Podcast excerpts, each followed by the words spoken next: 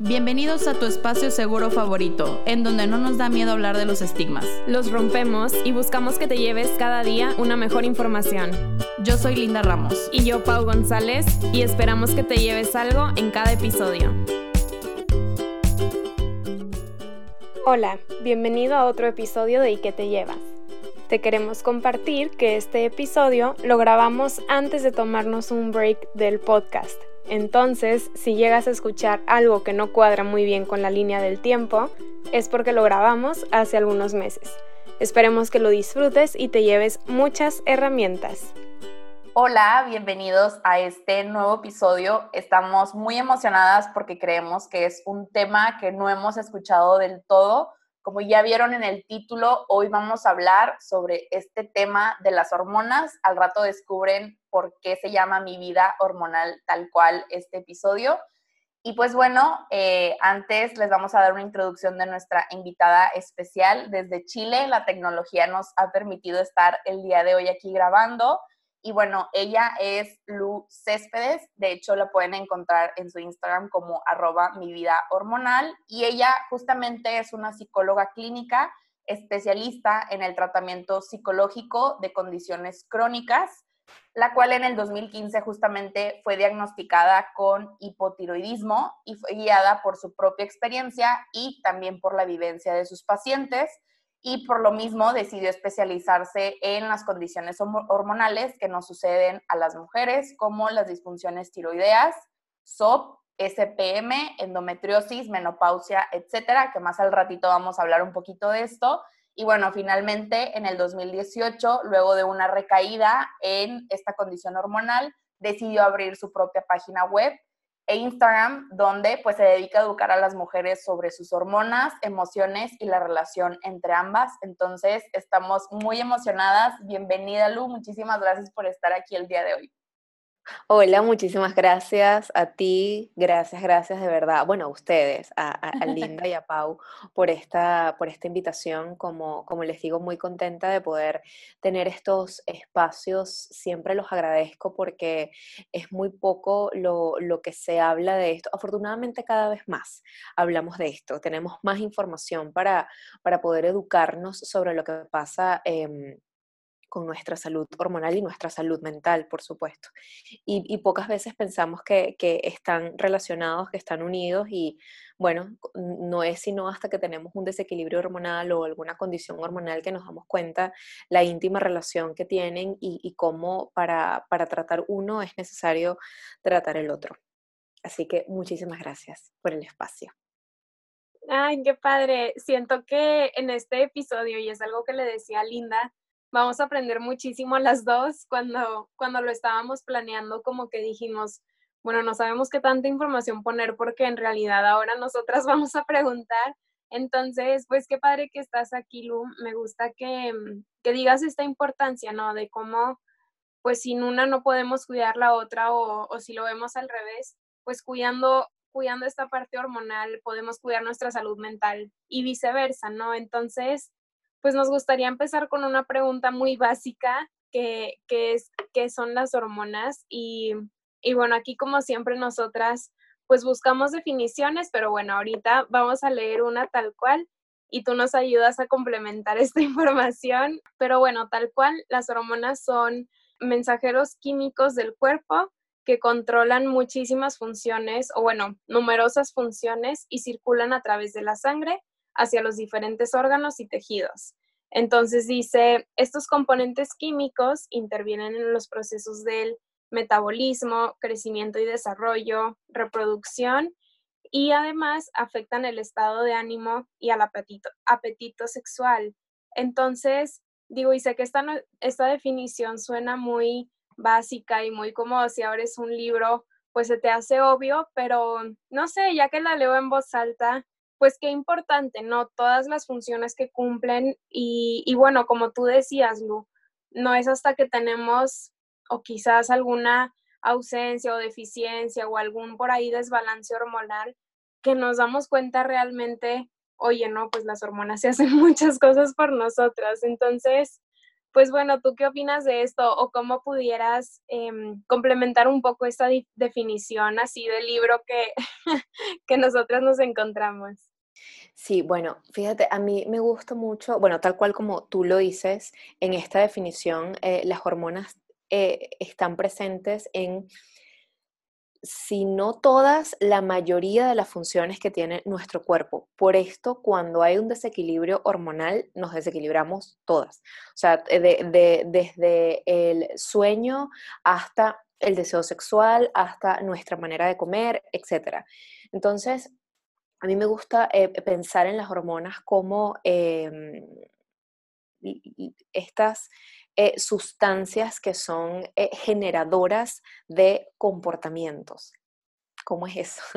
¿Cómo es que una sustancia puede generar cierto comportamiento en, en, mí? Bueno, sí, porque cuando em, estas, como te digo, sustancias que son secretadas por ciertas glándulas aparecen en nuestro em, en nuestra, eh, mm, sí, como nuestro proceso eh, interno, sea cual sea, sea el de em, la glándula que estemos em, trabajando en ese momento, necesariamente va a tener una respuesta eh, neuroendocrina, ¿sí? Por ejemplo, cuando estamos evaluando la tiroides, ¿sí? que es una de las glándulas que más tiene vínculo con nuestra salud mental y que todas eh, las hormonas producidas por ellas van a, eh, por ella van a tener una respuesta también en los neurotransmisores que se, que se mm, que se generan en ese momento y eso a su vez va a tener una respuesta en nuestro comportamiento o se va a ver em, expresado en nuestro comportamiento. Cuando decidimos comer una cosa en lugar de otra, en esa elección, aunque no lo creamos, está presente nuestra eh, vida hormonal. Cuando, eh, no sé, nos gusta alguien, ahí hay presentes eh, hormonas, una persona y no otra. Cuando, no sé, vemos a nuestra mascota o, a nuestro, o a un bebé chiquito que queremos abrazarlo y acariciarlo porque no sé, eh, nos, causa ternura, ahí están presentes las hormonas. Entonces, cuando nos separamos un poquito y nos ponemos a ver cómo la gran, eh, sí, la cantidad de funciones en las que están presentes las hormonas, nos damos cuenta que, como digo, en, todo o, prácticamente todas las funciones que eh, tenemos en el organismo están presentes las hormonas y por eso eh, un poco mi proyecto se llama Mi Vida Hormonal, porque todos tenemos vidas hormonales, o sea, todos tenemos mundos eh, hormonales dentro de nosotros que nos hacen tener eh, una vida em, específica, elecciones específicas, claro, obviamente no, no haciéndolo tampoco tan determinista, ¿no? No quiere decir que si, si mm, no sé, tengo, por ejemplo, alguna condición como hipotiroidismo, entonces yo voy a estar destinada a tener cierto comportamiento a propósito de que, bueno, ese aumento en esa TSH em, que, o, en las hormonas tiroideas eh, me va a causar, por ejemplo, eh, ánimo triste, poca motivación, falta de energía, o sea, no, aunque son, como les digo, generadoras de comportamientos, no quiere decir que nosotros tengamos un papel pasivo ante ellas, no quiere decir que no podamos cambiar esta forma en la que nos relacionamos con nuestros cambios hormonales. Qué padre, Lu. Me, me encanta toda esta información porque siento que de una u otra manera el conocer estos temas también nos ayuda a conocernos a nosotras mismas como mujeres porque definitivamente las hormonas es algo que en la escuela te lo explican muy por encima, igual y nosotras en la carrera dentro de psicología clínica, pues sí vemos un poquito más dentro de la medicina y pues obviamente los que estudian tal cual la carrera de medicina a lo mejor tienen más presente esto, pero es increíble porque siento que estamos muy desapegadas a esa o a esos ciclos, ¿no? Que tenemos ciclos hormonales, pues somos cíclicas hasta dentro de la parte de nuestra menstruación, ¿no?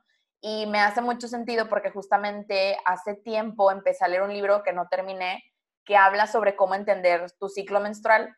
Y está muy padre porque vienen ejemplos tal cuales de cómo, pues, al no tener conocimiento de nuestras hormonas, podemos intentar cosas que pueden ser pues obviamente contraproducentes y digo ya como a, nivel personal, pues justamente esto también me recordó que al inicio de, de mi vida sexual me acuerdo que yo empecé a tomar pastillas anticonceptivas y me fue muy mal y yo no entendía qué estaba sucediendo y no sabía por qué hasta que hablé con tanto mi psicóloga con mi ginecóloga y fue de, bueno, pues igual y sí tiene que ver esto. Y digo, también por ahí me he topado con un video de una mujer que es especializada justamente en este tema del ciclo menstrual y cómo si llevas como un diario de tu ciclo tal cual mes a mes, puedes ver que inclusive puedes encontrar patrones que se me hace increíble como, ay, mira, me di cuenta que este día de cada mes era cuando le hacía como esta rabieta a mi pareja.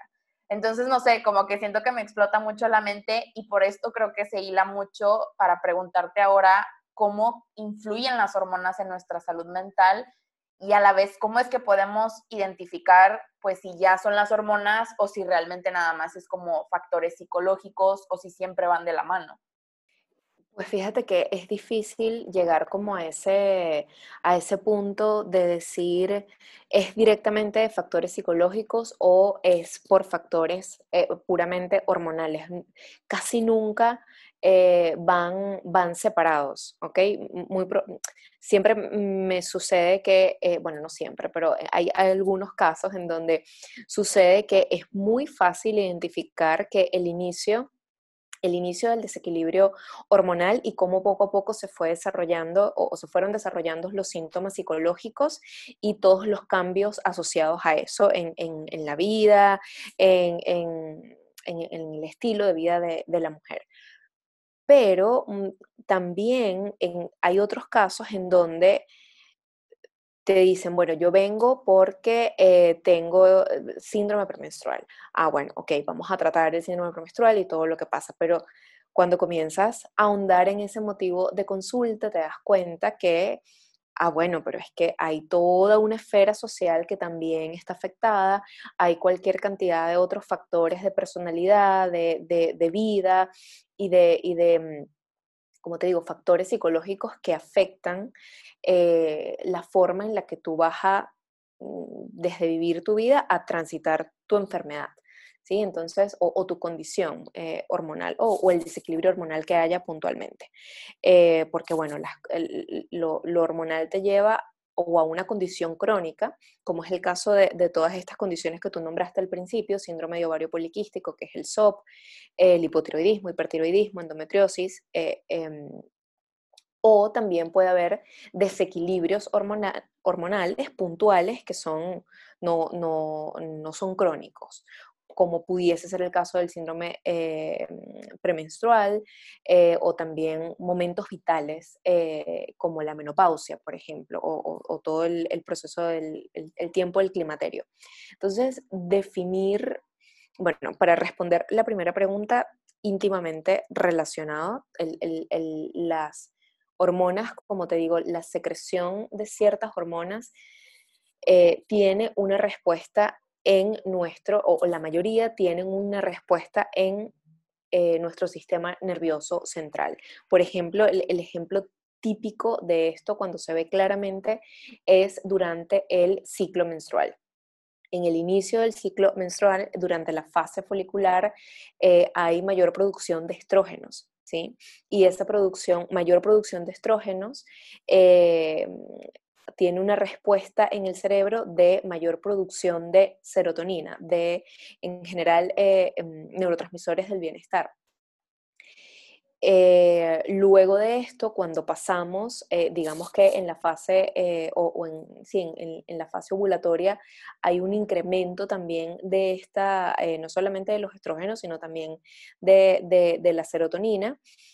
Y luego, cuando pasamos ya a la última fase, que es la fase lútea, entonces ahí disminuyen los estrógenos y aumenta la progesterona, y la progesterona está muy ligada a su producción a em, el GABA el neurotransmisor GABA, que es bueno, el relacionado con eh, la calma, con procesos de eh, relajación, con esa capacidad que tenemos para eh, estar calmadas, serenas. Por eso en algún momento, al principio del ciclo, sentimos toda esta energía y todo este buen humor que nos sentimos dueñas del mundo y capaces de que podemos ser sumamente productivas y, y, hacer todo lo que, lo que queremos, eh, tenemos más pensamientos positivos también, somos más capaces de ver nuestras, eh, nuestros recursos internos, a, diferencia de lo que sucede en, otra, en, la segunda fase. Estamos mucho más conscientes de lo que tenemos eh, y de cómo utilizarlo a nuestro favor. ¿sí? Por eso, bueno, la mayoría de las mujeres, a menos de que hay un desequilibrio eh, hormonal, reporta esta primera fase del ciclo, la fase folicular, como la mejor fase. Obviamente no en todos los casos son así, pero en la mayoría de los casos sucede esto. Y luego que ocurre la ovulación y pasamos a la, fase lútea, donde se eh, comienza a, producir progesterona, entonces nos sentimos un poquito más lentas, más aletargadas, no, no estamos tanto en pendiente de actividades tan activas, sino actividades más, más mm, de menor impacto eh, que, en, la, en, primera fase. Y esto también, em, bueno, incluso en este tipo de, en, este tiempo se recomienda actividades tipo la meditación, el yoga, cosas donde la energía vaya mucho más hacia adentro, ¿sí? No tanto en lo, en lo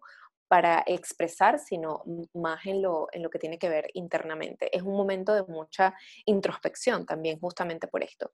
Y ya en los últimos, eh, en, la última semana, bueno, que es cuando ocurre este famoso síndrome eh, premenstrual o en casos muy... Eh, muy graves el, trastorno disfórico premenstrual.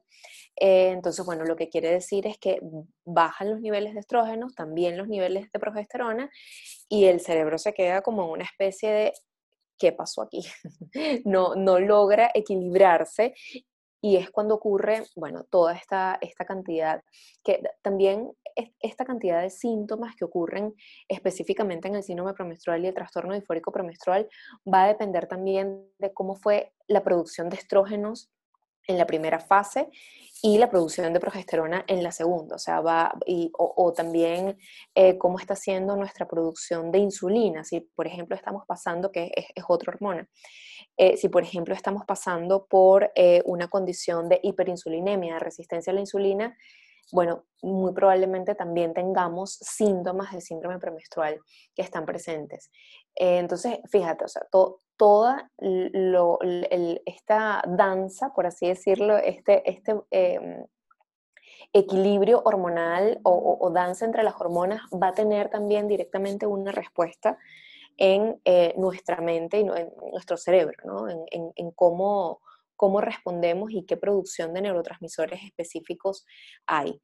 Y con respecto a la segunda pregunta de eh, si, si mm, identificar lo, psicológico o lo hormonal, bueno, ahí ya tendríamos que evaluar el caso completo porque sí hay eh, unos indicadores que te pueden, eh, si, ya tú has pasado por un proceso en donde te das cuenta de que he tenido, por ejemplo, lo que tú comentabas, he tenido este síntoma, este otro, veo que específicamente este día estoy más irritable con todo mi alrededor, eh, con todas las personas que me rodean, entonces ahí ya tenemos que evaluar qué otras cosas están pasando, porque por lo general cuando es hormonal no viene con un síntoma solamente, está acompañado de otros síntomas, solo que al principio solo podemos identificar.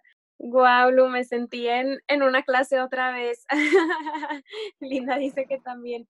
Sí, porque creo que es información, aunque aunque pensemos que es muy básica y lo digo entre comillas porque son cosas que se nos enseñan, no sé, al menos desde quinto de primaria o secundaria, como que el entender toda esta profundidad ayuda mucho a sentirnos en tranquilidad, ¿no? Por ejemplo, digo, en quinto de primaria y eran eh, de esas clases de educación sexual en la que nos dividían hombres y mujeres, bueno, niños y niñas y nos explicaban muy a superficial ahora que lo mencionas, y de hecho me acordé y me da risa, porque yo sí identifico, no sé, cierta parte en mi, o sea, algunos días en mi periodo en los que me siento muy desconectado, o sea, yo siento que pierdo neuronas, se cuenta, y siempre le digo a Linda de que, ay, ya estoy en esos días que de verdad perdí neuronas. Y a mí me cuesta mucho trabajo concentrarme, a lo mejor mi inteligencia no se ve reducida, pero sí identifico eso, me cuesta más trabajo concentrarme o o a lo mejor procesar información que en otro día normal, pues una suma o no sé, vas a la tienda y pedir cambio, como que eso me cuesta más trabajo y, y bueno, escuchar que es parte de, al menos a mí, y yo creo que eso ayuda a otras personas también a decir, ah, ok, entonces no estoy defectuosa o, ah, ok, entonces sí hay una explicación racional detrás de eso. Sí, adelante, adelante. Y sí, que te iba a decir, todo eso es producto de tu progesterona, o sea, que eh, ocurra esta incapacidad para, para, poder concentrarte, para poder eh, estar pendiente de todo lo que pasa, que te cueste hacer este análisis de las cosas o, dar una respuesta acertada a algo que antes eh, pudieras decir perfectamente. Todo eso tiene un sentido y es la producción de progesterona. Así que no, no es totalmente esperado, no te sientas mal. Sí, es muy chistoso, ¿no? Porque ya cuando, cuando entendemos que es algo esperado, como que, ay, nos permite sentirnos aliviados, un respiro y, y esto lo ligo a, a, lo que mencionabas al inicio de cómo, cómo el, el entender que hay ciertas cosas que se deben, o ciertas reacciones o emociones generadas que se deben a estos procesos hormonales, como decías tú, y si tengo una condición hormonal, no quiere decir que haya una condena, simplemente es, ok, yo identifico que tengo estas em, diferencias en, no sé, en, mis ciclos o, o, en mis días, estos días soy un poquito más sensible un poquito más vulnerable a tal aspecto o sabes que estos otros días yo ya identifiqué que me cuesta trabajo concentrarme, pero no quiere decir que no me pueda concentrar o no quiere decir que no pueda hacer algo. Entonces, no sé, siento que es muy esperanzador saber esto y, y qué padre, me encanta. Sí, Lu, aparte, digo, concuerdo mucho esto con lo que dice Pau y justamente mientras las escuchaba las dos, pues se me vino esto a la mente de cómo, pues es muy cierto que al final somos un todo, ¿no? O sea, nuestra salud mental tiene que ver con la física, la física con la mental, pero también está como esta parte de las hormonas. Entonces creo que pues ahí vemos que, no sé, digo, nosotros hablamos mucho del amor propio, del autocuidado, también de cuidar tu salud mental, pero pues siempre tomando en cuenta estas partes fisiológicas, o sea, también no nada más acudir con un psicólogo, con un médico, sino tener como estos chequeos constantes, que digo, esto lo puedes hacer a lo mejor con tu ginecólogo o ginecóloga, eh, acercarte a lo mejor más con un especialista si ya por ahí traes como este foquito rojo. Y justamente, por ejemplo, ahorita igual y nos vas a explicar un poquito más de estos desórdenes hormonales, pero lo que yo más he escuchado en redes es este tema del síndrome del ovario poliquístico, y me sorprende mucho cómo nos tenemos que educar por las experiencias de otras mujeres, ¿no? O sea, hasta que escuchamos cómo otras mujeres han vivido estos problemas, es cuando te cae el 20, porque justamente recuerdo que hay una influencer que ya ha compartido su experiencia con el síndrome del ovario poliquístico y he notado cómo a raíz de eso, pues obviamente todas sus seguidoras eh, como que les brincaron estos poquitos rojos de, oye, se me hace que yo también voy por ahí, ¿qué hago? ¿Qué, ¿Por dónde le doy? Y pues es muy sorprendente cómo, pues igual, estamos muy desapegados a ese tema. Digo, no sé cómo, no sé cómo sea en Chile, pero digo, para empezar en México ni siquiera tenemos una buena educación sexual, ahora menos en torno a este tema de cuidado de la salud y aparte de las hormonas. Entonces, no sé, se me hace increíble este episodio, ya quiero compartírselo a todas las amigas que tengo porque justamente me ha tocado amigas que, que, van con el psicólogo y al mismo tiempo se dan cuenta de estos problemas hormonales y pues gracias a eso saben, por ejemplo, un día de no, pues es que hoy no voy a hacer ejercicio porque sé que hoy mi cuerpo no va a rendir tal cual. Y justamente todo el día de hoy me he sentido, literal, escribí a Pau de me siento muerta y no sé por qué, y ya estaba haciendo como memoria y fue de que, ok, creo que sí, probablemente es mi ciclo, de que ya casi me va a bajar, no sé qué está pasando. Entonces, no sé, se, me hace increíble y nos, me encanta demasiado este tema. Y, por, y pues ahora sí, como para saber un poquito de datos generales, Lu, nos gustaría preguntarte, pues si nos podrías platicar de algunos desórdenes hormonales a nivel general, algo que nos pudieras compartir de esto. Sí, fíjate que antes de entrar en, en, este tema de hablar de cada una de las condiciones, sí quiero eh, como puntualizar este tema que, me parece tan importante sobre este desconocimiento que tenemos todas, ¿no? Y que puede ser tan, eh, bueno, nunca es inofensivo. Iba a decir, puede ser tan inofensivo, pero en realidad nunca es inofensivo porque desconocernos y estar desconectadas de lo que pasa en, nuestro cuerpo eh, nunca es inofensivo, pero que, que, estar en un entorno que también lo desconoce puede o, es el causante de que pasen eh, de que pase muchísimo tiempo hasta que tú puedas dar con un diagnóstico de alguna condición hormonal. ¿sí? Me, pasó a mí y cada vez que cuento mi historia hablo de esto y es que em, por, yo estuve cerca de, o sea, al, al principio estuve cerca de seis meses, casi un año, con muchos síntomas eh, producto de eh, la condición hormonal que tengo, que es hipotiroidismo, y no, no había ese espacio. Incluso ya, ya yo era psicóloga, ya yo estaba en mi especialidad, ya yo se supone que tenía un conocimiento un poquito eh, más allá que me podía como ah, hacer ver esas, esas señales de alerta, pero no lo hacía. Entonces, mucho de eso pasa también con otras mujeres, por ejemplo, en donde em, han tenido experiencias en las que su malestar es invisibilizado. Por ejemplo, el dolor menstrual, ¿sí? la endometriosis. El, promedio de diagnóstico de, o, de tiempo de diagnóstico de la endometriosis es de 8 a 10 años. Es decir, que una mujer puede pasar con dolor menstrual de 8 a 10 años sufriendo horrores cada vez que le viene su menstruación.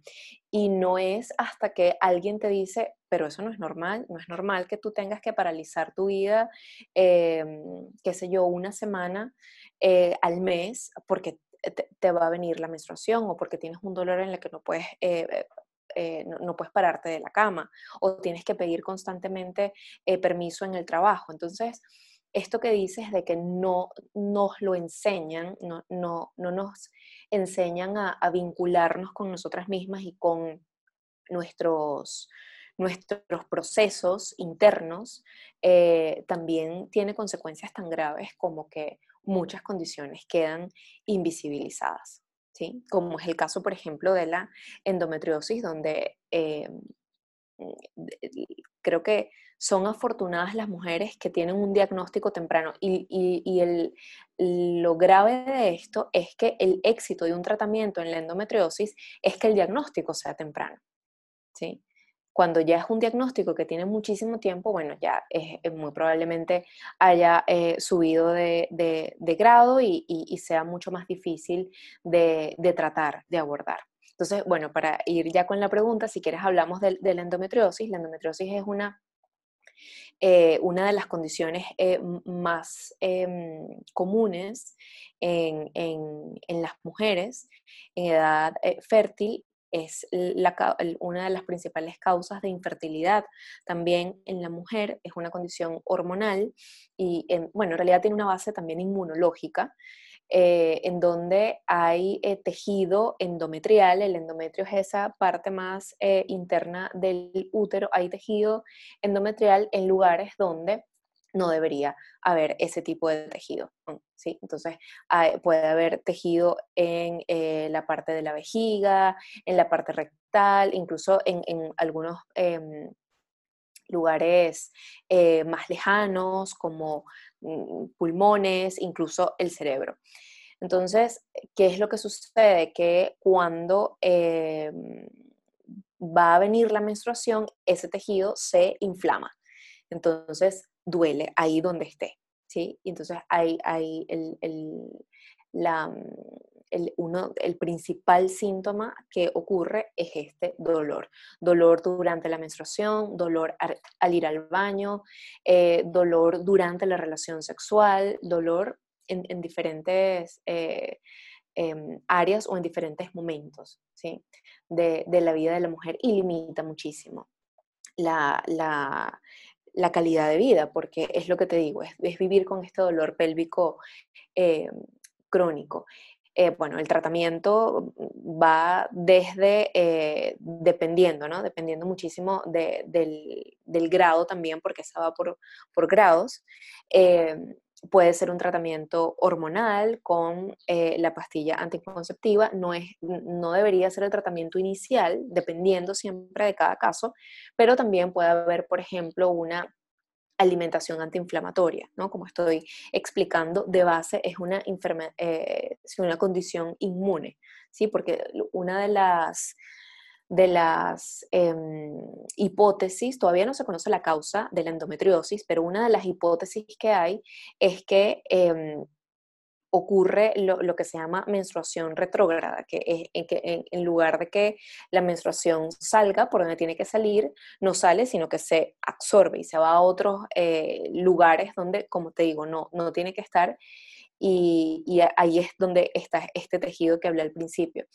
Entonces, ¿Qué es lo que pasa? Que todas las mujeres en algún momento tenemos menstruación retrógrada, es algo común en todas las mujeres, pero en ciertas mujeres donde el sistema inmune no está lo suficientemente fortalecido o no cumple la función que tiene que cumplir, este tejido no se, no se reabsorbe. ¿Sí? Y no, sino que se queda ahí haciendo la, eh, aparición de estas lesiones que, que, comenté al principio. No sé si lo, dejo hasta aquí y sigo hablando de las otras o tienen alguna pregunta puntual sobre este tema de la endometriosis. No, hombre, Lu, me encanta. Yo siento que, que aquí nos pudiéramos quedar platicando de, pues, de cada uno, ¿no? De cada condición por horas, pero fíjate, un punto muy importante que, que me llamó mucho la atención es el tiempo de, mm, eh, sí, como estos tiempos promedios en que se tarda en llegar uno a un, a un diagnóstico certero, ¿no? Y, y yo creo que eso es algo muy común que desafortunadamente ocurre, pues no sé si quizás digo, tú estás acá, allá en Chile, nosotras en México, no sé si sea algo muy Latinoamérica o quizás en otros países sí tengan esta cultura más em, interiorizada, no. no, pero pues es, muy sorprendente, ¿no? Como pues a lo mejor descuidamos mucho esta parte corporal por cómo se ha normalizado, no sé, en, este caso de la endometriosis, bueno, el dolor como que se normaliza, no, pues son los cólicos, tú ya sabes que cuando estás en tus días los cólicos son horribles y ya, bueno, lista para el siguiente mes. Entonces es postergar mucho esto y, y bueno, no sé, nunca había escuchado tanto tiempo y fue lo que me llamó la atención. Y Linda también tiene, ah, tiene puntos importantes. Sí, yo creo que concuerdo con esto que dice Pau, que me sorprende lo normalizado que tenemos el dolor menstrual. Y, no nada más las mujeres, digo, en mi caso, eh, aquí en casa es mi papá y somos cuatro mujeres más. Entonces, le toca este paquetote de lidiar con los ciclos de todas y, por ejemplo, él ya, o sea, él como que tiene muy internalizado este tema de están menstruando, me alejo.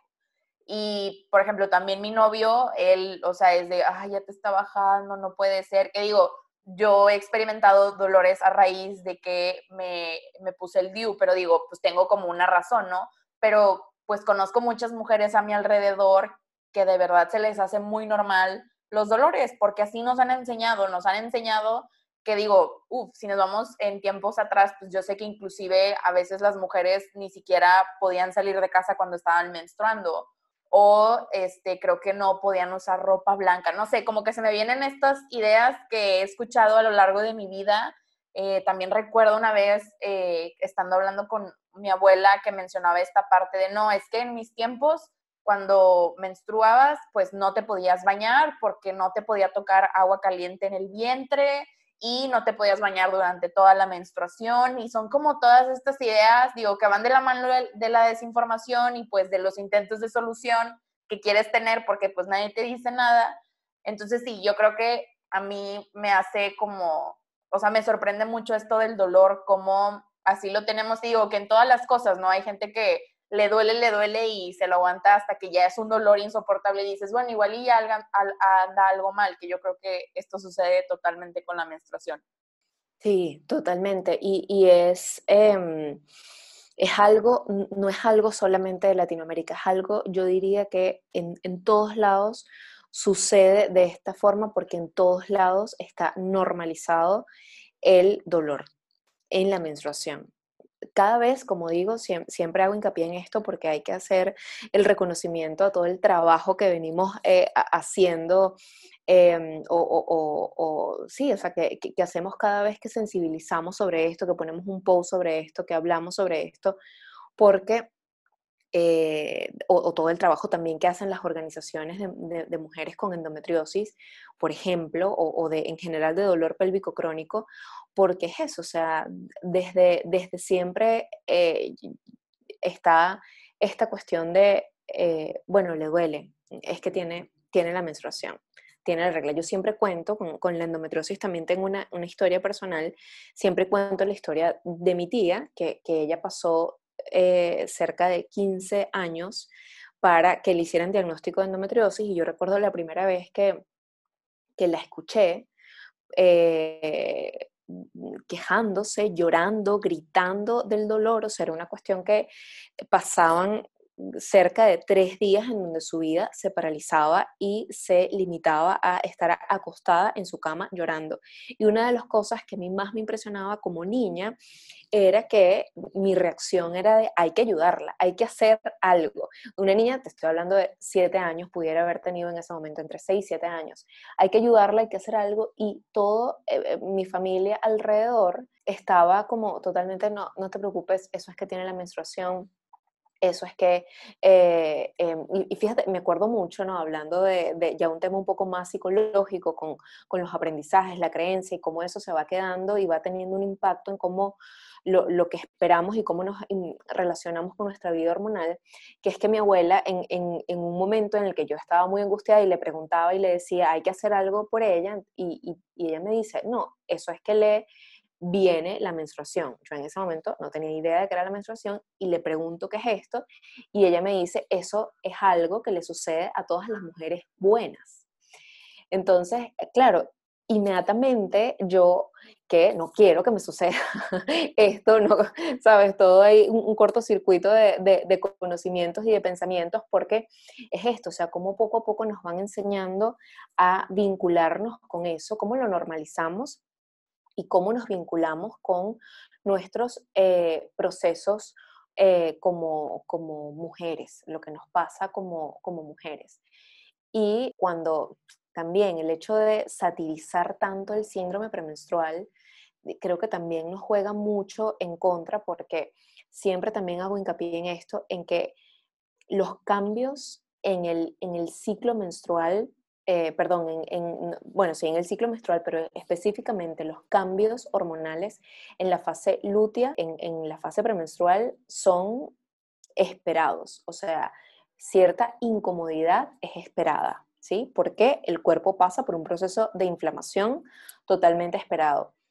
Pero cuando esos cambios ya comienzan a eh, tener un impacto importante en tu vida, si tú lo, siempre hablo de como este termómetro, ¿no? Del 1 al 10, cuando ves que eh, ya pasan de 3, 4, ya pasan a 5, 6, o sea que están comprometiendo muchísimo tu funcionamiento, tu, tu, mm, eh, tu vida, ya en ese momento eh, deja de ser normal. El síndrome premenstrual no es normal nunca, en, ningún, en ningún momento. ¿sí? Por ejemplo, hay mujeres que, por ejemplo, lo que, lo, que tú comentabas, Linda, yo, eh, yo he tenido, em, hoy te sientes eh, bajoneada, hoy te sientes que no, no estás en tu 100%, te sientes como eh, con, poca energía.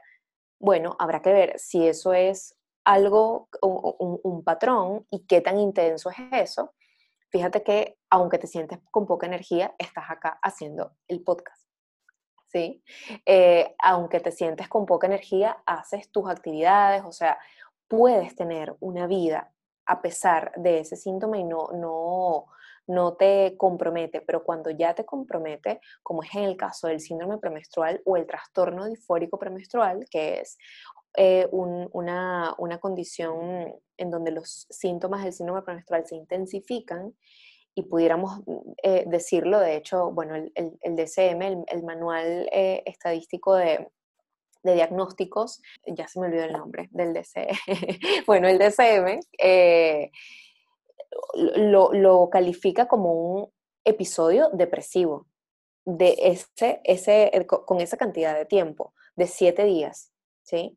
que comienza eso, un, dos semanas antes de la menstruación y finaliza cuando eh, se, acaba la menstruación, entre el inicio y el final de la menstruación. Y los síntomas son muy intensos, tal cual como eh, muy, muy relacionados con el, con el episodio depresivo. Entonces, imagínate lo que sucede cuando lo tenemos normalizado, cuando creemos que es perfectamente eh, normal querer encerrarnos eh, y no, levantarnos de la cama, llorar, durante todo el día, comer todo lo que, lo que queramos comer o no comer en lo absoluto, es muy, es muy complicado. Por eso la base es siempre, o la mejor recomendación va a ser siempre estar muy en contacto con esos cambios, estar muy en contacto con cualquier patrón que encuentres, con cualquier cambio que no te parezca que, no te parezca esperado, con el que no te sientas familiarizada, hacer especial eh, hincapié en eso y evaluarlo, registrarlo y evaluarlo. Claro que yo creo que, digo, ahí adelantándonos un poco, creo que tiene mucho que ver con, con las herramientas que podemos, em, no sé, que, que, podemos empezar a, a emplear para, para conocernos o para ir identificando oye, yo tendré algún patrón o no. Y como les digo, yo creo que ya están adelantando, adelantarnos, em, pero se me hace muy valioso esto, ¿no? Como, oye, bueno, si a nosotros nos llama la atención algo de nuestro cuerpo, de nuestras emociones, nuestra mente, bueno, ir haciendo un registro pudiera ser una buena solución para ir checando, oye, ¿será algo hormonal? ¿Será algo psicológico? ¿Será una combinación? Entonces, pues gracias Lu, me gusta toda esta información. No sé de qué otra condición nos pudieras platicar que, no sé, yo aprendí muchísimo ahorita en estos minutitos. Sí, bueno, está también otra de las, la, más común, como, como tú lo decías, Linda, que es el síndrome de ovario poliquístico, es como la que más eh, está em, presente cuando vemos las redes, cuando vemos cuáles son los... Em, las condiciones más típicas en las mujeres es la del síndrome de ovario poliquístico porque es la más común, es la más presente, es la más prevalente en, las mujeres y tiene que ver con una falla en la función de los ovarios. Aunque pensamos en, ovario poliquístico, pensamos que es un ovario que está lleno de quistes, pero no necesariamente es así. Eh, es principalmente una falla en la función ¿sí? que tienen los ovarios. Para, hay, varios tipos de síndrome, eh, perdón, hay varios, sí, hay varios tipos de SOP, de síndrome de ovario poliquístico. Para hacer el diagnóstico de síndrome de ovario poliquístico se necesitan dos de tres síntomas. El primer síntoma, o, bueno, el, primer eh, signo es ovarios poliquísticos en la ecografía, pero este puede o no puede estar. O sea, es, son dos de estos tres que voy a nombrar ahora. Em, ovarios poliquísticos en la ecografía, eh, hiperestrogenismo, no, perdón, eh, hiperandrogenismo, que eh, es el exceso de hormonas masculinas, eh, y este eh, hiperandrogenismo se puede ver eh, tanto físicamente, con, señales físicas, por ejemplo, hirsutismo, que es el exceso de vello en lugares donde normalmente no debe haber tanto exceso de vello, por ejemplo, en los brazos, en la parte baja de la espalda, em, en el cuello, también en la cara. Em, o el acné, la alopecia, que es la caída eh, del cabello con un patrón masculino, es decir, más por acá en, esta parte eh, central, em, cerca de la frente. Eh, la obesidad también, la, bueno, no la obesidad, sino el em, aumento de peso, pero este aumento de peso que suele ser eh, localizado en, la parte del abdomen, ¿sí? en la parte baja del abdomen. También es otro eh, de los eh, signos que te puede indicar hiperandrogenismo o hiperandrogenismo en el laboratorio. Puede ser, como te digo, como químico en la parte de los laboratorios, en las analíticas o con signos eh, físicos en, la persona. Y lo otro es la anovulación, que es la falta de ovulación, por ende la falta de menstruación por un tiempo eh, prolongado. Digamos que si tenemos dos de esos tres, tenemos que eh, acudir con nuestro o nuestra ginecóloga para, para hacernos evaluación. ¿okay? Es como, estos son los, los síntomas. Y eh, para, mm, eh, hay diferentes tipos, como les, les había comentado. El tratamiento va a depender de cuál es tu tipo. Por ejemplo, puede haber el eh, tipo inflamatorio, puede haber el SOP post-píldora, que ocurre luego de dejar la, píldora anticonceptiva. Está el, el em, SOP que tiene que ver también con la resistencia a la insulina, que es el más común eh, y donde están más presentes los factores metabólicos. De hecho, muchas veces se dice que el, síndrome de ovario poliquístico es un nombre que está mal puesto porque no es una eh, condición que ocurre como tal en los ovarios, sino en el metabolismo, ¿sí? en, la producción de ciertas hormonas como la insulina que afectan esta función en los ovarios. Qué interesante, Lu. Yo no sabía que justamente el síndrome de ovario poliquístico también podía eh, como venir a raíz del uso de anticonceptivos y también creo que, digo, me hizo mucho ruido también este tema porque me acordé que una vez, creo que en Netflix hay de estas docuseries y hay algo enfocado en el tema de la pastilla, en el tema de los anticonceptivos y justamente como esta parte de, de cómo seguimos utilizando normalmente algo que se inventó hace años y, pues, o sea, siento que ya es como como ese hasta placebo, ¿no? Que te quieren dar, que digo, yo sé que no es un placebo, pero como ten, con esto vas a quitar el acné, con esto se te van a quitar los cólicos, con esto pues ya te vas a poder cuidar si tienes relaciones sexuales y realmente no nos hablan de todas estas eh, estos efectos secundarios que puede llegar a tener que digo yo he tenido mujeres a mi alrededor que también lo han vivido y como platicaba al inicio pues a mí también me tocó ver esta parte, pero te enseñan que es como la primera opción, ¿no? Ni siquiera te hablan de otras opciones, a lo mejor menos invasivas hormonalmente o que queda mejor con tu cuerpo. Entonces, no sé, se me hace, se me hace muy padre, digo, ojalá y en un futuro se siga explorando más los métodos anticonceptivos para el hombre, que igual ellos no son tan eh, cíclicos como todo esto que tenemos nosotras, pero, pero sí, creo que, que esta información es muy importante y justamente como Igual si ahorita quieres agregar algo más de, los desórdenes hormonales, con todo gusto, Lau, Lu, perdón. Pero yo creo que ya en herramientas o consejos como pasando a ese tema, a mí se me hace muy importante esto de informarnos y digo, yo como primera herramienta le recomendaría a todos que se acercaran a tu Instagram porque justamente yo recuerdo cómo hace meses me topé con él y no recuerdo, no recuerdo si vi que alguien te compartió, pero me di como un clavado en tu Instagram y hasta se lo compartió una amiga que sé que ha tenido problemas con sus hormonas. Y dije, wow, o sea, genuinamente yo nunca había conocido a una psicóloga y que aparte se haya enfocado como en este tema y por eso, por eso me llamó mucho la atención, ¿no? Y creo que, que eso está muy padre. Digo, Pau y yo pues nos enfocamos en el cuidado de la salud mental, porque queremos como enviar esta información digerible, pero pues el hecho de que tú estés trabajando de esta manera con las hormonas me, encanta y pues me gustaría también saber qué otras herramientas o, consejos nos puedes dar pues para esta parte de nuestra vida hormonal.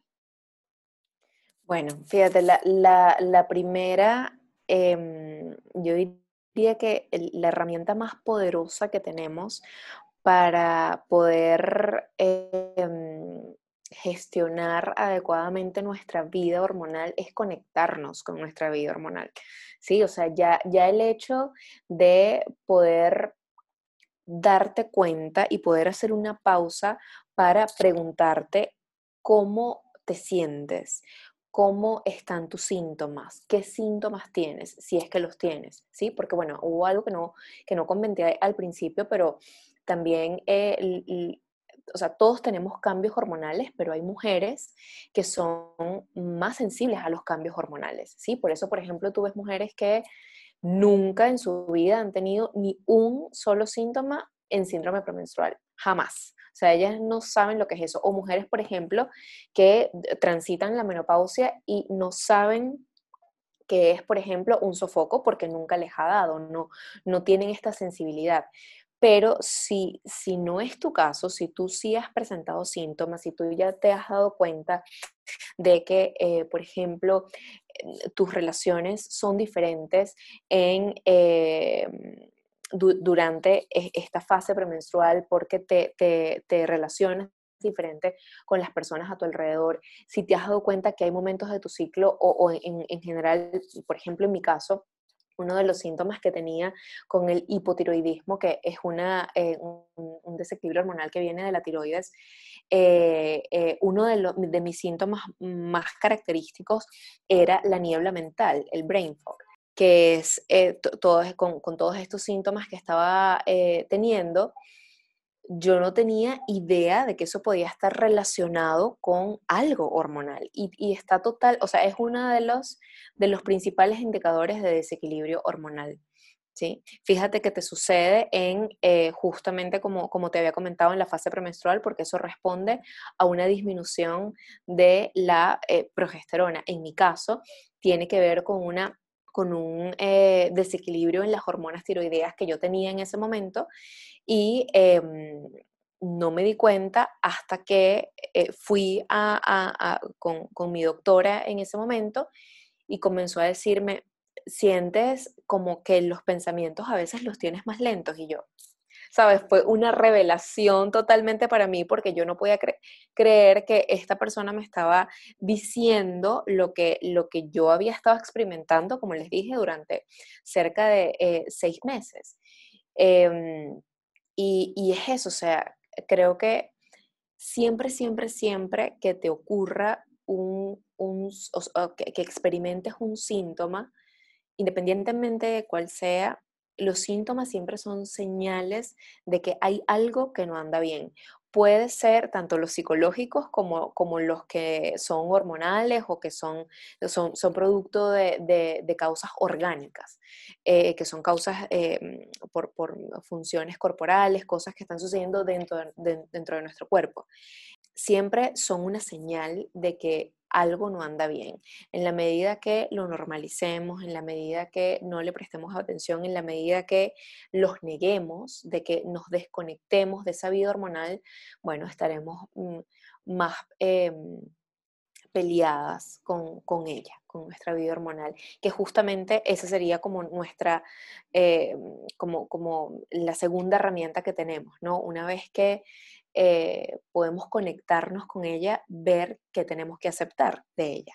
Si tenemos una condición hormonal, ver cómo podemos tratarnos, comenzar a ocuparnos de eso, pero, como te digo, aceptarla, ¿sí? Ver si es necesario eh, iniciar un tratamiento, ver si es una condición crónica que se va a extender por un tiempo, ver si es algo que te exige eh, un em, cambio en tu estilo de vida, comenzar a eh, tener eh, un tratamiento que va a ser crónico, que va a ser de por vida, o sea, comenzar a, investigar qué es lo que pasa con eso para comenzar a aceptarlo. Qué padre, Lu, me encanta esto porque creo que cada vez hay más mujeres interesadas pues en este autoconocimiento, ¿no? No nada más como esta primera capa de conocernos, sino ya a nivel hormonal se me hace muy importante.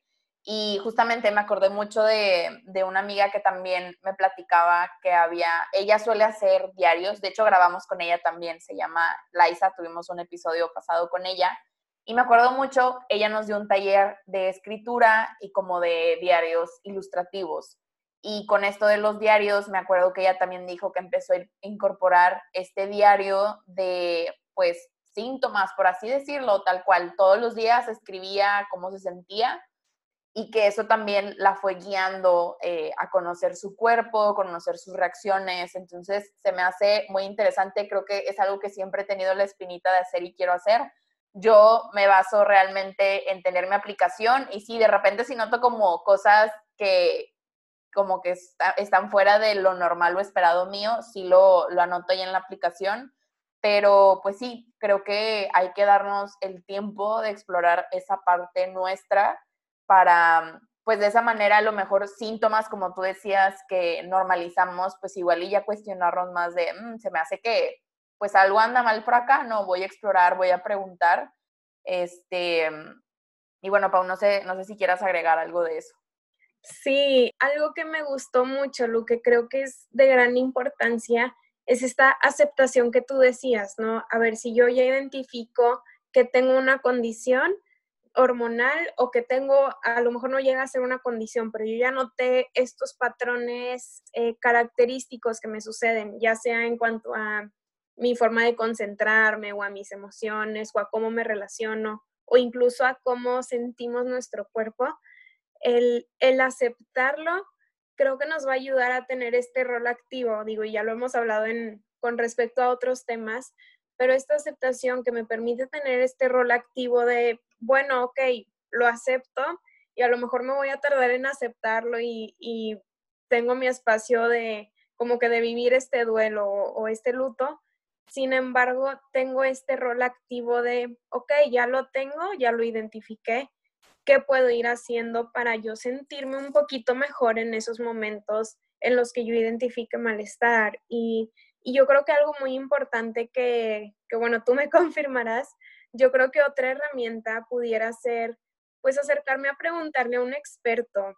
Digo, yo sé que muchas veces nos da miedo o como que esa bata blanca nos impone mucha autoridad y, no nos da esa valentía a preguntar, pero no sé, una vez que preguntas, entiendes lo que te está sucediendo y no vives bajo una incertidumbre o bajo una normalización pues tóxica, me atrevería a llamarla de, síntomas, como que ya podemos bajar la guardia y sentirnos tranquilos con nosotros mismos y, y bueno, ya saber qué medidas puedo tomar, porque a lo mejor yo me quedo en que, ok, tengo esto, pero no tengo idea ni de cómo empezar a abordarlo.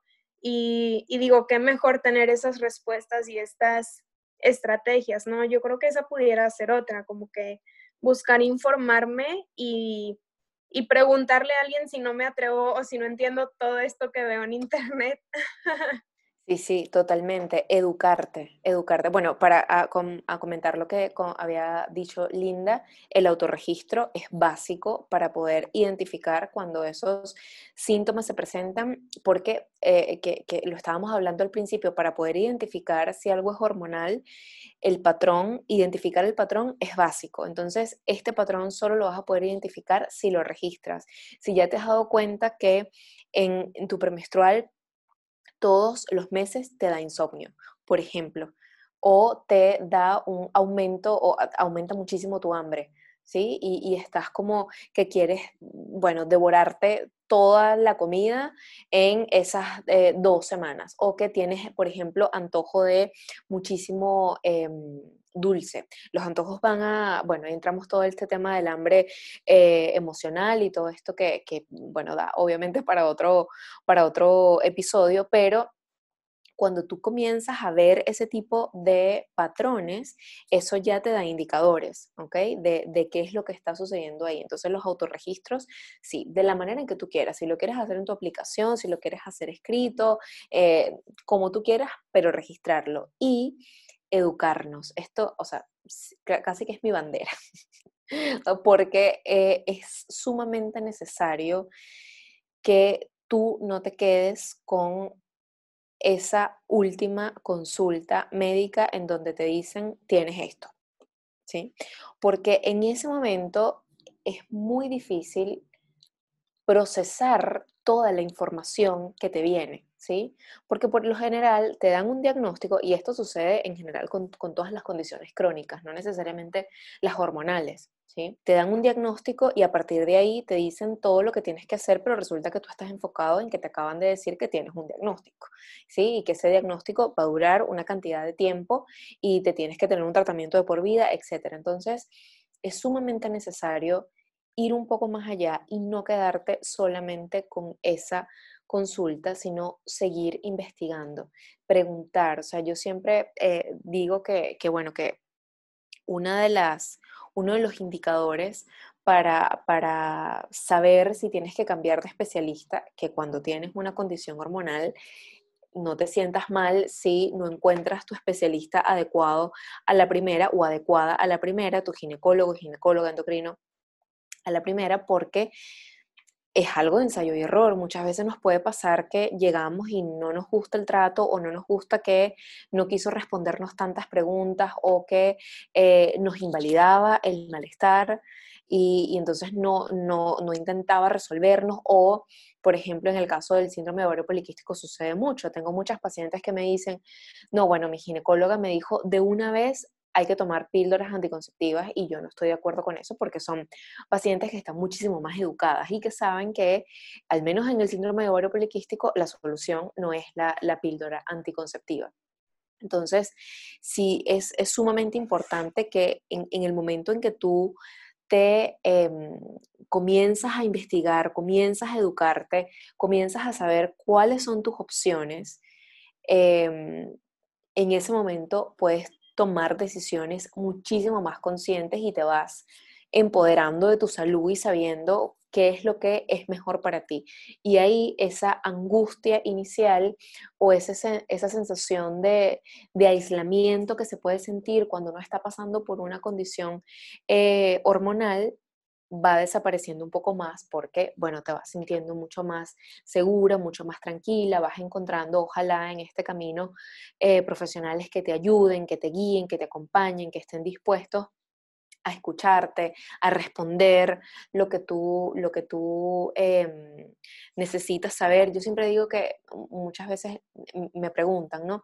¿Qué hago si tengo esto, esto y esto? Y yo le digo, bueno, eso tienes que consultarlo con tu doctor, tu doctora. No, pero es que no me lo va a responder. Entonces hay que pensar en cambiar de doctor o de doctora, ¿ok? Porque no, no, no puedes tener miedo a preguntarle a, alguno de tu equipo de salud, preguntarle, eh, porque ese es otro punto, que hay que tener un equipo de salud, siempre. O sea, hay que procurar eh, no solamente abordar la parte médica, sino también tratarte integralmente si necesitas nutrición, en, yo diría que todas las condiciones hormonales se requiere un tratamiento integral. Alimentación, ejercicio, psicología, terapias alternativas, lo que necesites para sentirte bien e ir probando. Y para eso necesitas, bueno, irte armando poco a poco tu equipo de salud para poder em, eh, eso, para poder tratarte de la mejor manera posible y de la manera más completa posible. Entonces, si con alguno de esos no te sientes cómoda, es necesario replanteártelo y cambiar. Siempre es una opción. Qué padre, Lu. Me encanta esto que dices de que siempre traes la, la, bandera de educarte, porque nosotras también siempre es algo que decimos. Y no solo educarnos, sino también esta parte de cuestionarnos, porque el cuestionarnos nos va a dar más respuestas a lo mejor más preguntas, pero eventualmente vamos a obtener cada vez más y más respuestas. Y pues sí, concuerdo muchísimo esta parte de preguntarle también al equipo médico o al médico con el que estés yendo. Justamente compartimos hace poco un episodio sobre la terapia en línea, como estas dudas que tenían las personas. Y algo que recalcamos mucho fue, es que cualquier duda, consúltalo con tu psicólogo. Y justamente también recuerdo que hace poco una amiga se acercaba como, oye, es que ni siquiera sé qué tipo de terapia me está dando mi psicólogo, no sé si cambiarme, no me siento cómodo. Y ya le dije, ¿sabes qué? O sea, lo que puedes hacer es preguntarle, tómate esa sesión y pues también como de este lado de nuestra responsabilidad como profesionales, pues también enfocarnos en esta parte de la psicoeducación, ¿no? Porque muchas veces sucede eso, que a la persona pues le entregas como la bolita de pues ten, eso es a la conclusión que llegamos, ahí te ves, platicamos y pues no, creo que digo, a Pau y a mí por algo nos encanta dar talleres porque está esta parte de la psicoeducación y obviamente también lo manejamos mucho en consulta porque pues en distintos temas eh, pues la información te da poder e inclusive la información te puede dar un poco más de tranquilidad. Entonces pues lo, me, me encantó todo lo que aprendí el día de hoy, sin duda creo que, que este es un tema muy importante que a veces damos por sentado, creo que no, no le damos la importancia a las hormonas como deberíamos y pues digo, pues también eh, pues no hay tanta información a nuestro alcance. Este, quisiera que este episodio no acabara, pero pues bueno, igual y ya como para ir cerrando, vamos a empezar con nuestra pregunta favorita. Este, y bueno, Pau, eh, ¿qué te llevas de este episodio? Ah, yo tampoco quería que se acabe. este, me llevó muchísima información, digo, desde el inicio del episodio eh, lo dijimos, ¿no? Este iba a ser un, episodio en donde nosotros íbamos a aprender muchísimo. Em, y este recordatorio de, mm, como tú lo decías, Linda, no tomar estas cosas por sentado, porque a veces nos pasa... Eh, no solo por profesión, o sea, por ser profesionales de la salud, sino en general, como al principio del episodio igual les decía, ¿no? Cuando lo lees, lees la definición de, de qué son las hormonas, hace mucho sentido, hasta suena obvio, te remontan a estas clases de biología en la que por primera vez escuchabas esa palabra sin embargo, a veces como que nos tomamos estas cosas por sentado y no nos detenemos a cuestionarlas con mayor profundidad. Eh, y pudiera ser porque ya nos acostumbramos a vivir en este cuerpo y con estos pensamientos y estas emociones, o, o por otras cosas como esta normalización del dolor de la que ya habíamos platicado. Entonces, no sé, yo creo que, que yo me llevo mi propia tarea de de ir identificando, no sé, ciertos patrones que yo ya tenga mm, señalados, como esto que, les platicaba de que, no, hombre, yo ya identifico que en ciertos días se me va la concentración bien fuerte, em, pero no sé, así como tengo ese muy identificado, quizás hay otros que no, entonces me llevaré esa tarea y, y nada, me llevo una plática súper amena, Lu, a ti, a ti yo no te conocía, pero me encantó conocerte, eres brillante y muy inteligente y, y qué padre que tengas esta bandera, ¿no? Creo que creo que es algo que contagias y, y bueno, ya para no extenderme tanto, tú, tú qué te llevas el día de hoy, Linda. Creo que concuerdo mucho con Pau, que me llevo tarea justamente cuando mencionabas esta parte del insomnio, los antojos, como que varios poquitos dentro de mí este, brincaron de mm, tal vez sí debería empezar con ese registro más arduamente, como darme esa tarea ya no nada más conocerme a nivel emocional o dentro de mi salud mental, sino igual y también ahondar esta parte hormonal, creo que, que me emociona empezar a hacerlo y pues obviamente también esta parte de, de seguirme educando. Hace rato mencionaba este libro que había empezado a leer, que la verdad me había, me había, gustado mucho y me estaba llevando mucha información, pero digo, empiezo muchos libros, algunos los termino, otros los dejo ahí abandonados, entonces creo que quiero retomar esta lectura. Y pues sí, creo que definitivamente lo que más me llevo es mucha información. Creo que el día de hoy me pude educar. Sí, definitivamente eres muy brillante, Lu. Me encantó todo esto. Este, y la verdad también me llevo mucha felicidad y agradecimiento de que como psicóloga hayas decidido enfocarte en esto. Yo creo que muchas de las mujeres vamos a estar de acuerdo en eso. Qué padre que hayas involucrado el tema, pues tanto de la salud mental como de las hormonas, porque definitivamente es algo que hacemos a un lado, es algo que no tomamos en cuenta y digo, inclusive nosotras como psicólogas yo creo que no es lo primero que nos viene a la mente como el tema hormonal, ¿no? Entonces creo que sí, creo que me llevo eso, obviamente mucho agradecimiento de que estés aquí el día de hoy. Y pues bueno, Lu, ¿tú qué te llevas? Bueno, principalmente agradecerles por esas palabras que me dan, de verdad que, que nada, bueno, agradecida por el espacio y agradecida por, por, por esas... Eh, eso, por esas palabras que me dicen de, agradecimiento. Es esto este tema de combinar la salud mental con la salud hormonal es algo que, mm, yo día a día veo como cada vez está más relacionado y cada vez tiene más eh, relevancia como nuestros procesos internos nos afectan en nuestras decisiones, en nuestro comportamiento, en nuestros pensamientos, en, todo prácticamente. Entonces, ¿qué me llevo de, de esta sesión? Creo que lo más importante es entender que nuestra vida hormonal demanda ser escuchada, demanda ser tomada en cuenta, ¿ok? Está ahí siempre tratando de darnos mensajes y muchas veces los dejamos de lado porque no le damos la importancia, porque no, no sabemos tampoco, porque tenemos un desconocimiento, no tenemos idea, como, como les comentaba que me pasó a mí, no teníamos idea de que, de que esa, por ejemplo, esa elección de eh, comida que yo hago un día específico de mi día tiene que ver con que dentro de mí están ocurriendo eh, procesos hormonales importantes y que no es sino hasta que yo me doy cuenta de eso que puedo decir, ah, bueno, entonces esto puedo tener un poco más de autocompasión conmigo y entender empatía para poder pasar por esto.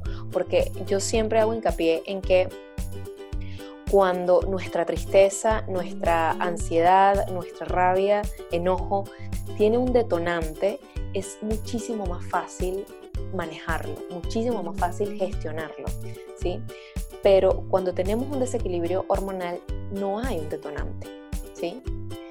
el detonante es interno, el detonante es de, eh, está ocurriendo dentro de nosotras.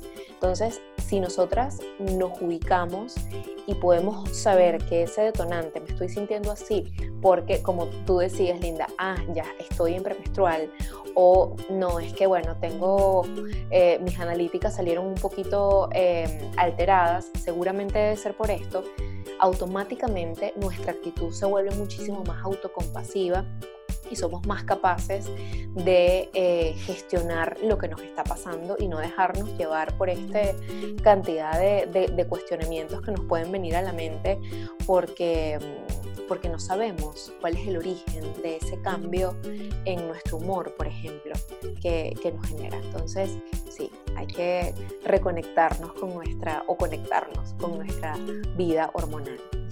Qué padre, Lu, me encantó mucho esta frase o bueno, esto que mencionabas de la autocompasión, definitivamente es algo que Pau y yo siempre decimos y pues sí, de verdad estamos muy felices con este episodio y bueno, antes ya para despedirnos, nos gustaría si compartes tus redes, eh, si también das consulta, no sé, es la hora de promocionarte. ok, ok, bueno, sí, estoy... Em, tengo en, mi página de Instagram, que es arroba mi vida hormonal. Ahí, eh, bueno, comparto muchísimo sobre em, bienestar psicológico eh, y, salud hormonal femenina y como les comentaba al principio, cómo nuestras hormonas y nuestras emociones están íntimamente ligadas. Además tengo mi página web eh, donde también tengo un blog y, comparto artículos sobre estos temas. Y bueno, sí, doy consulta eh, online eh, en cualquier parte del mundo donde te encuentres. Así que sí, sí, bueno, si alguien que está escuchando este episodio, algo de esto le hizo, le hizo cuestionarse sobre, sobre su proceso hormonal, sobre su bienestar psicológico y cómo está influido por em, las hormonas, pues estoy a la orden en esos espacios. Muchas gracias, Lu. Estamos, estamos muy agradecidas contigo y, y, bueno, qué bueno que das a conocer estos espacios. Yo creo que, y ya lo hemos mencionado antes, algo que vino a revolucionar la pandemia, pues es esto de la consulta en línea. Entonces, bueno, pues aprovechemos que desde cualquier parte del mundo eh, pudiéramos agendar contigo y y bueno, nuevamente, pues gracias a ti por, por enriquecernos con este, con este contenido en este espacio. Estoy segura que así como a nosotras nos resolviste muchísimas dudas y así como nosotros nos llevamos muchas cosas, em, otras mujeres que lo escuchen también.